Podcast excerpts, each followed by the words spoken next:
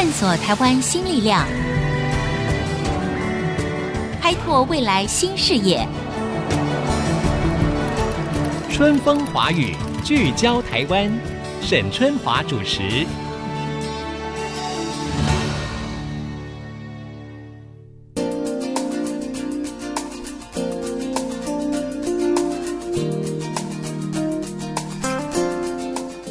Hello，大家好，欢迎收听 IC 之音春风华语聚焦台湾，我是沈春华。前年呢才历经三读修正，在去年的时候呢，也在九合一大选当中合并举办的公投法，在今年六月份的时候啊，哎呀，又再一次的成为朝野政党修法的攻防焦点了。那么事实上呢，已经在六月十七号三读通过的这个新的修正案呢。引起了非常大的争议哈，甚至有抗议的行动哈。那到底是为什么呢？我们知道，其实公投法啊非常重要，因为它攸关我们人民行使的直接民权，也是立法的一个推手，所以它的重要性是不言可喻的。不过，或许大家呢都不是搞得很清楚，说这个修正前跟修正后啊，这个公投法的内涵到底是什么？那么这次再修正了，它的主要争议有些什么呢？所以我觉得呢，我们非常有必要利用一点时间啊，让所有的听众呢更加的了解这个其实攸关直接民权的这么一个重大的议题。所以今天在现场，我们特别请到了台大政治系的名誉教授赵永茂赵教授呢，来跟大家讨论这个议题。赵教授您好，主持人好。全国听众朋友，大家好。好的，教授，我想一开始啊，我们就先请教您，就是说这个公投啊，它主要的功能，以及在一个民主国家当中，它的意义到底是什么？是的，一般的民主国家基本上就是实施代议式的民主。可是这些直接的人民的直接行使的某一些权利呢，是逐渐的为大家所重视。所以有关呢，在立法院他创立的这些法律，其实人民有创制立法原则的这些权利。嗯嗯。另外呢，他有复决国家政府或者是国会的重大的法律或者是预算案。所以像这些部分呢，也可以补强原来国会的行。使职权上的不足，能够由人民更直接来行使他的权利。OK，好，那我想呢，赵教授就说明了公投法确实它有一个非常深刻的一个意义哈。因此，公投法的内涵是什么？当然就直接影响到了这些非常重要的意涵能不能够展现。那我要请教一下赵教授，就是我们知道呢，在两千零三年的时候哈，公布并且在两千零四年实施的第一版的公投法里面呢、啊，哎，当时被称为叫做鸟笼公投了哈，那为什么它被称作鸟笼公投？鸟笼公投主要的意义就是，因为它基本上是很难飞出去的。啊，是门槛太高了，门槛太高，哎呀，门槛太高，也就是说，它规定全国性的公投投票人数未达全体选民二分之一，等于百分之五十啦。嗯嗯。那么因此呢，过去的六个案子全部遭否决。嗯嗯。主要的是说，因为门槛太高而难以执行。OK，好。那比如说哈，如果以二零一六年来看的话，当时的总统选举的人数呢是高达了一千八百七十八万。那如果说这个公投呢需要有总统的选举人总数的二分之一的话，也就是说要有九百多万去这个投票。好，那甚至同意票还要多过不同意票才会通过，所以门槛是非常高的。因为门槛很高，难以达成，所以呢就被大家呢就称之为鸟笼公投。好，那因此这样子哈，所以到了二零一七年，就是前年的时候呢，就有一次的就修正嘛哈。那么事实上，这个修正法案呢，有让整个门槛下降。比如说提案的时候呢，就从千分之五下降到了万分之一，所以大概就是说，好像平均大概一千八百人到两千人就可以提案了，对不对？是。这个就下修的很大嘛，哈。那另外呢，联署的门槛也从这个原来的百分之五呢，哎，下降到了百分之一点五，对不对？对。那因此呢，我有一个算术哈，就是说我让这个选举人数如果去乘上百分之一点五的话，所以它的联署的门槛大概就是二十八万。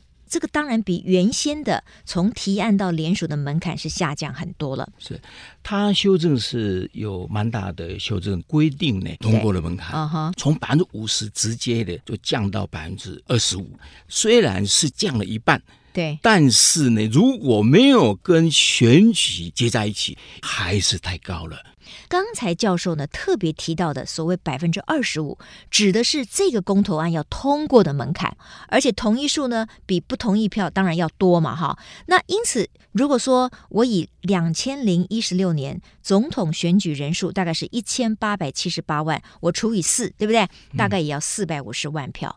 那如果说今天我们没有跟大选绑在一起的话，你觉得可能很难有这么多人会有这样的动力，特别出门去投这么一票，是是不是？是。那当然还有所谓的成本的问题，因为你单独在为公投办一个投票，其实也要花很多的民脂民膏嘛，哈。是。好，所以我们先来谈到，就是说，二零一七年确实它有修正，有下修的门槛，因此一般人就认为说啊，那不错哦，没败哦，这个鸟笼公投就被打破了嘛，哈。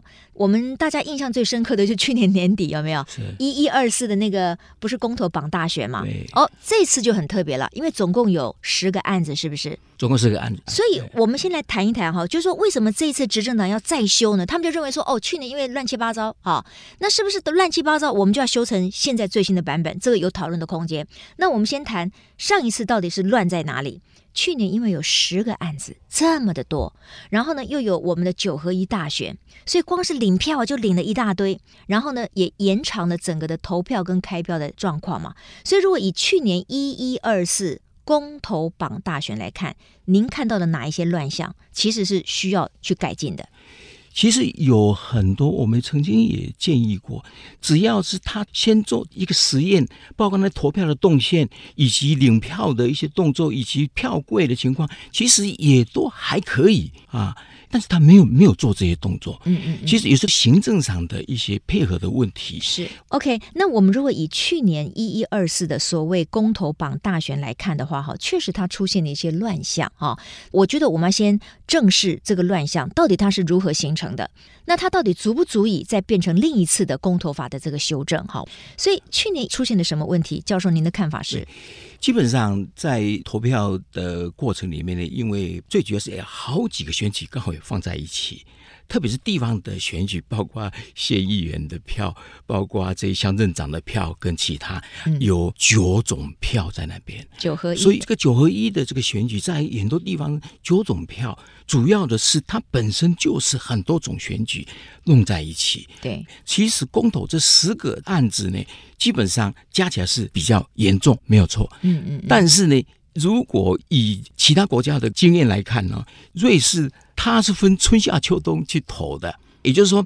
公投，你即使你在选举的时候，你别把十次都放在一起，嗯嗯嗯，啊，这个是可以用其他制度的改变来解决的，嗯，但是呢，绑在一起的是不是这个绝对的因素，嗯啊，因为有些部分是可以从选举行政，包括它的动线啊，还有一些投票的开票的哦那些柜子啦等等的设计来处理的话，其实大部分的县市也都还好，只有台北市的问题感觉到好像觉得比较严重，所以我是觉得主要的我们。要改的东西哈，要怎么去面对这个乱象的几个行政上的问题，以及呢，整个大选的有九种选举跟十个案子弄在一起，嗯，其实有些部分的话。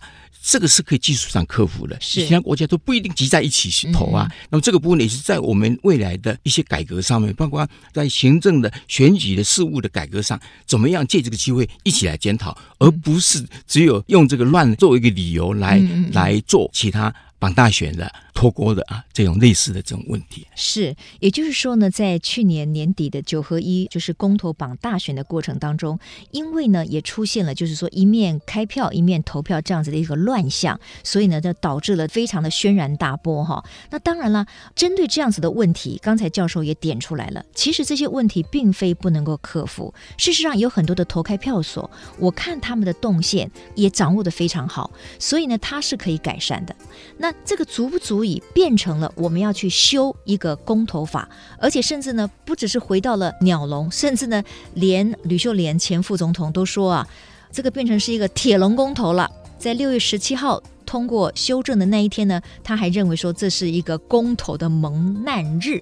所以在广告回来之后呢，我们就继续要来请赵教授来谈一谈，到底在今年六月十七号。再次的修订这个公投法是修改成为什么样的一个方式？为什么会引起这么大的争议呢？广告之后马上回来。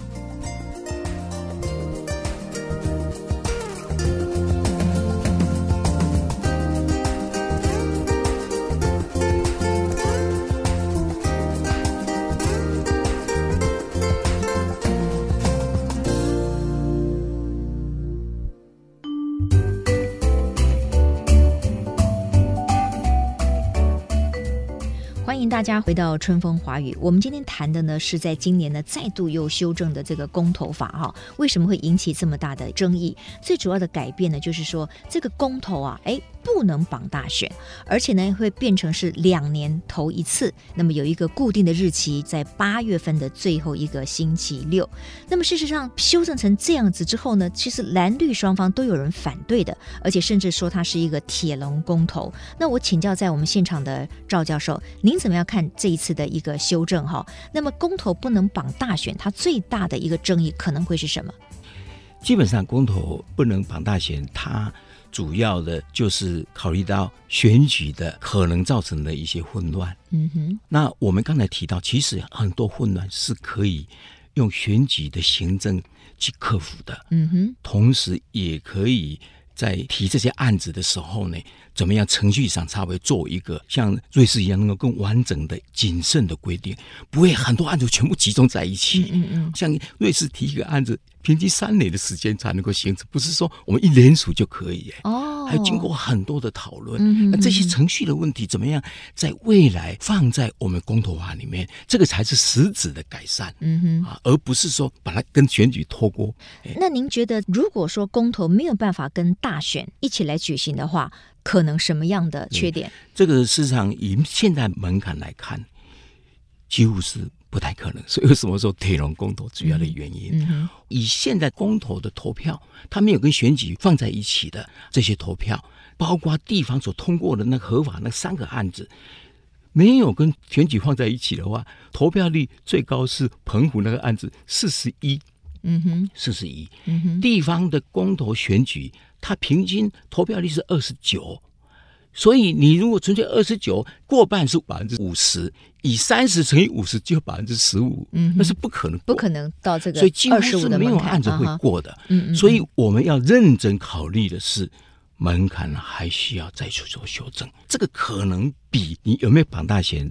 是最重要的。你如果没有修正的话，你非绑不可，要不然的话，等于投都没有用。好，教授，第一个就是说，他不能够绑大选。那您的看法就是说，哦，这样子的话呢，专门出来投这个公投票的意愿会降低，所以他的投票的人数是会下降的，他比较不容易达到这个门槛，所以呢，就变成了铁笼公投。even 它是一个非常好的议案，有很多人的鼓吹或者是去支持，但是也很难达到那个法定的门槛。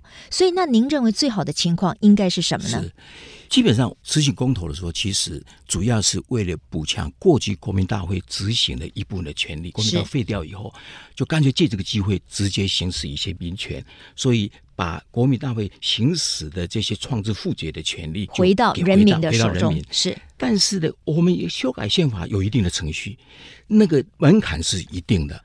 包括国土的改变等等，那么这些修改宪法东西是由立法院按照一定的程序去进行。这个重大的部分，宪法是有明文的规定的。嗯嗯，其实就回归那个明文。如果一般的政策跟法律，其实不需要那么高的门槛。我的意思是这个，但二十五。没有跟选举放在一起的话，还是太高。Uh-huh. 你是说通过的是 选举人数的百分之二十五，就四分之一嘛？那个是需要再考虑的。OK，因为重大政策跟跟法律的一些创制复决的案子是主要公投最主要的部分，那个部分其实可以考虑再下降门槛，你把它脱钩就没有问题。也就是我们在立法的时候，同时要考虑这个问题。嗯嗯嗯。那这个问题如果不解决，那这样的公投法将来朝野或其他的对立，恐怕还会。一样的继续的是赵教授，您刚才提到，就是说，您认为百分之二十五的总选举人数的门槛还是太高。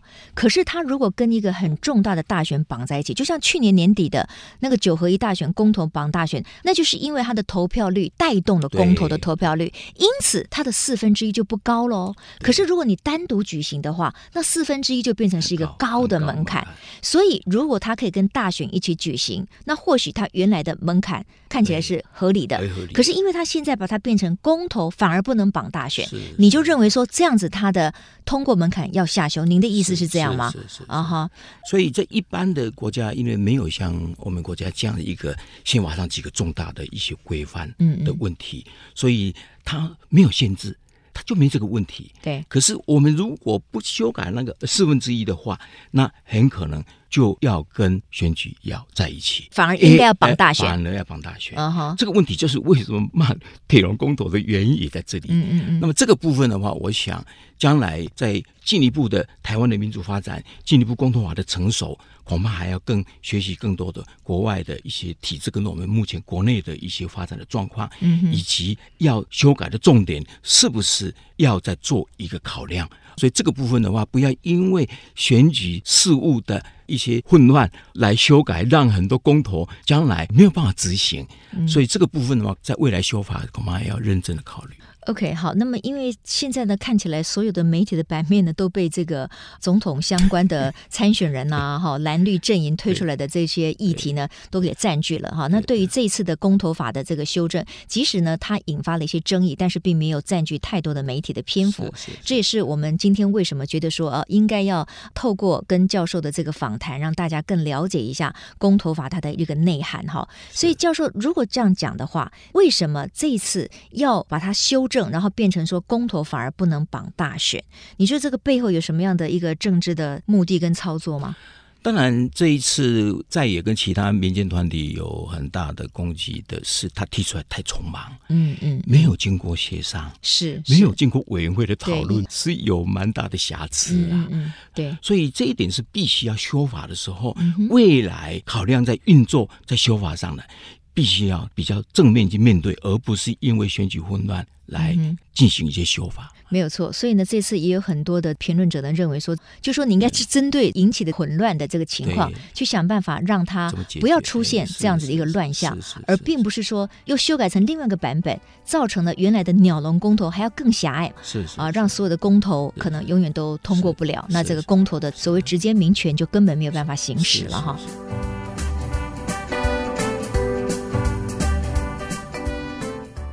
有一个层面呢，就是我也观察到了，就是说，呃，我知道您曾经担任公民投票审议委员会的主委哈，先请教您，就是说这个委员会他所担任的工作是什么？主要的是公投前面的联署，嗯哼，而且两个联署程序嘛，再加上呢听证啊，公听的这个听证是都是审议委员会来主导来来进行的。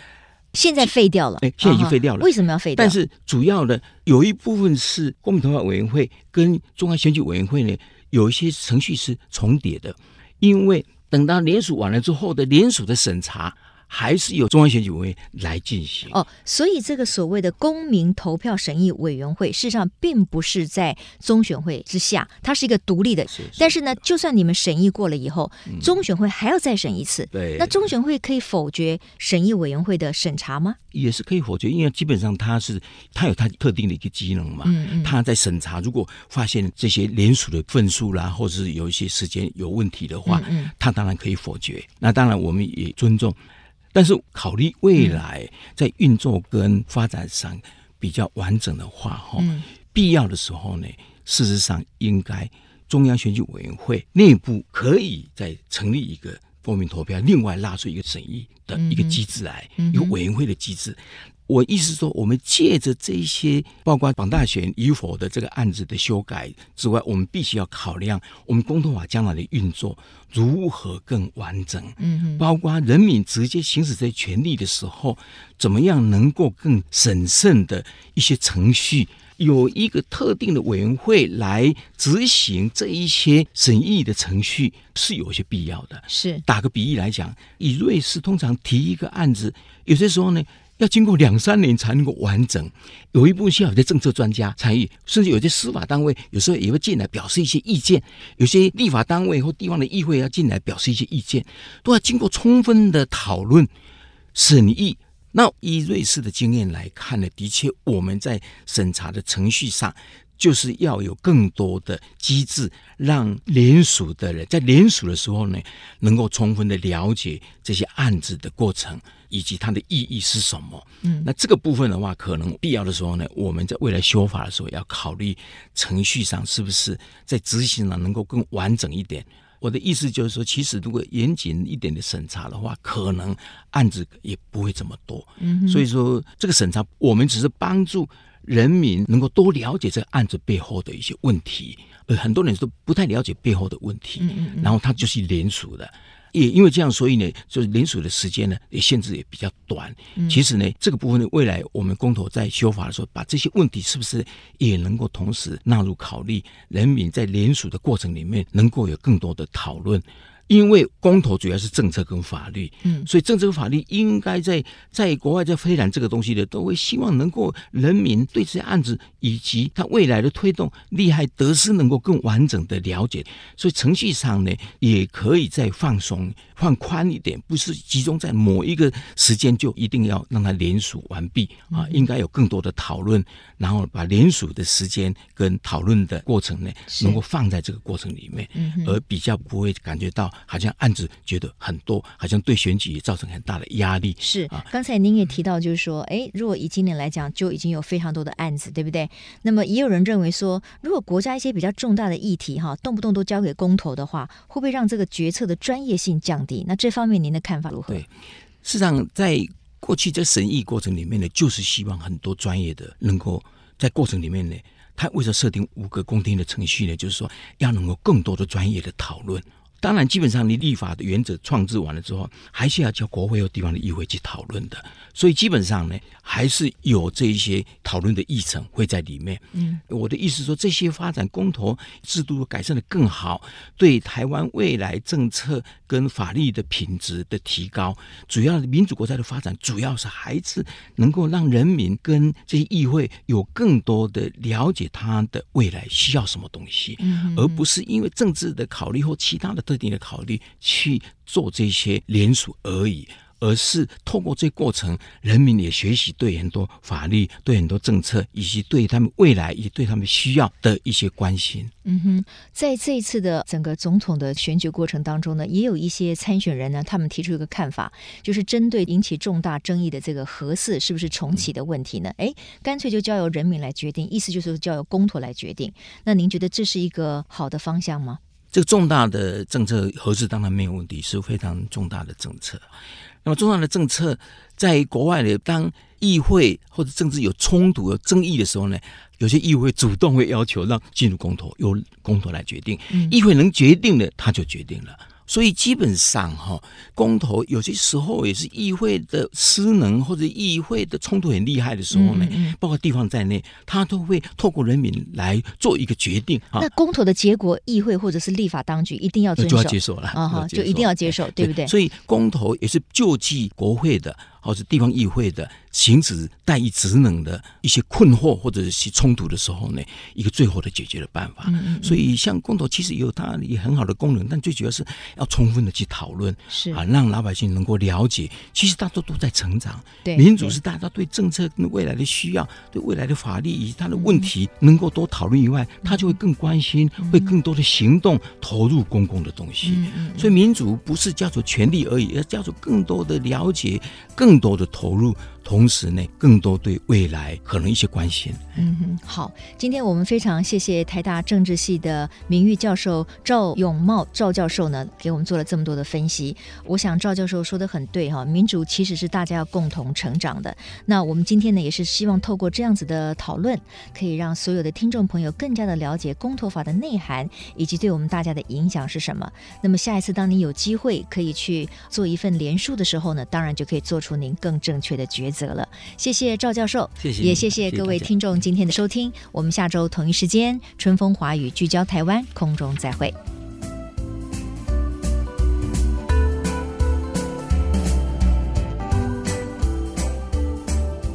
本节目由世界先进机体电路赞助播出，探索真相，开拓未来。世界先进机体电路与您一起聚焦台湾。